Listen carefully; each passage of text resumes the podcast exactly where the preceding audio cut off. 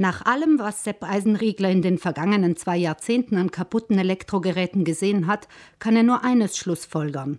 Vorprogrammierte Bruchstellen in allen möglichen Geräten sind gewollt. Fachleute sprechen von geplanter Obsoleszenz. Die Geräte sollen nach nicht allzu langer Zeit kaputt gehen, damit die Hersteller auch weiterhin genug absetzen können, um auf Dauer zu bestehen. Am auffälligsten ist es bei Küchenkleingeräten wie Mixern, Toastern und ähnlichem.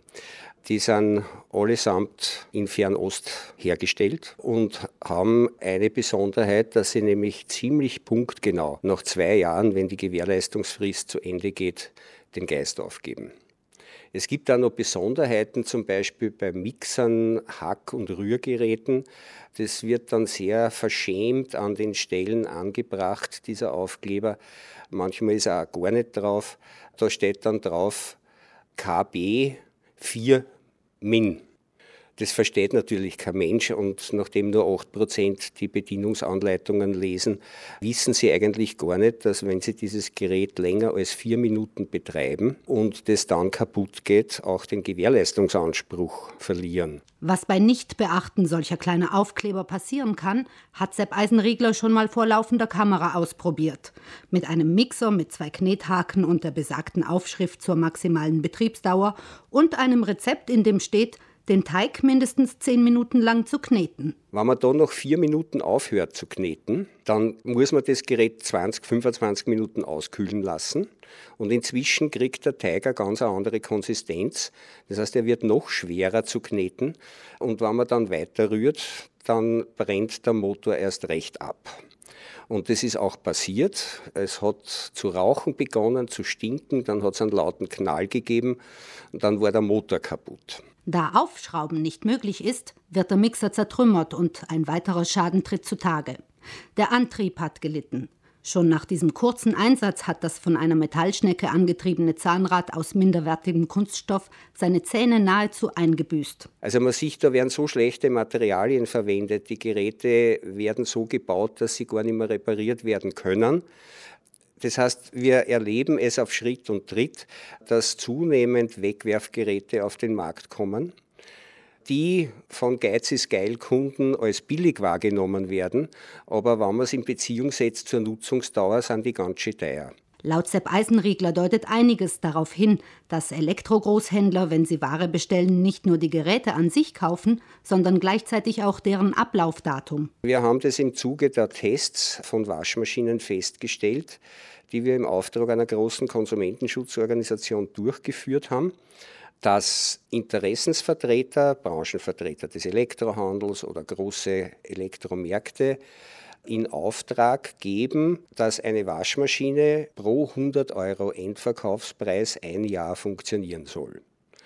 Damit aber nicht genug, denn in dieser sogenannten Vorschrift, die wir von UNETO VNI, das ist ein riesiger Branchenvertreter in den Niederlanden, zugespielt bekommen haben von einem Hersteller, steht da drinnen, dass Geräte, egal wie viel sie mehr kosten als 700 Euro, maximal acht Jahre halten sollen.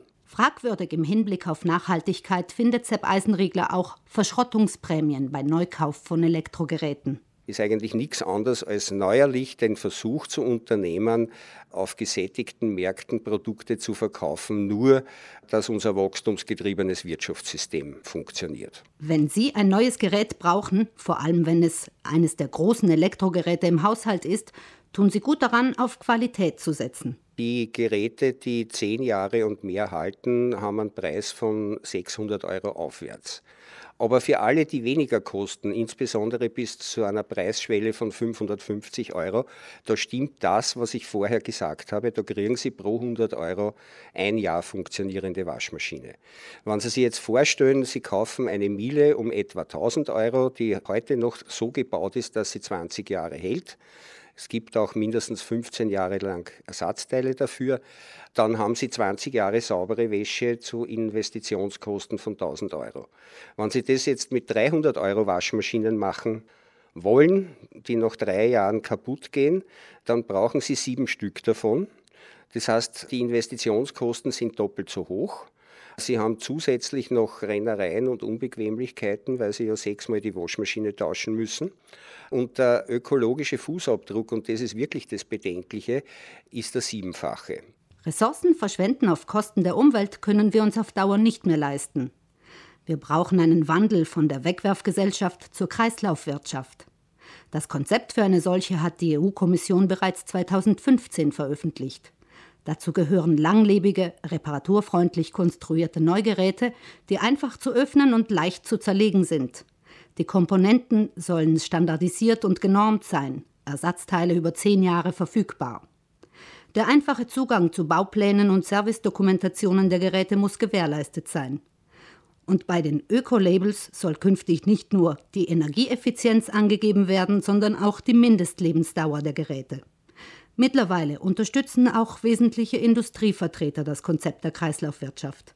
Weil auch die haben Kinder und Enkeln. Und auch die wissen, dass wir so nicht weiter wirtschaften können. Es kann doch nicht sein, dass internationale profitorientierte Konsortien in den Ländern des globalen Südens Rohstoffe ausbeuten die dann in Schwellenländern zu Produkten verarbeitet werden, wieder unter Ausbeutung, diesmal hauptsächlich von den dort tätigen Arbeitskräften, nur dass wir im globalen Norden billige Geräte kaufen können, entsprechend wenig wertschätzen und schnell wegschmeißen. Und wenn man diesen globalen Wirtschaftskreislauf zu Ende denkt, dann wird es hier überhaupt eine Chutzpe. Weil unser Elektroschrott aus Europa landet zu zwei Drittel in China, Indien und Schwarzafrika. Und das sind genau wieder die Länder, die wir vorher schon bezüglich der Rohstoffe ausgebeutet haben.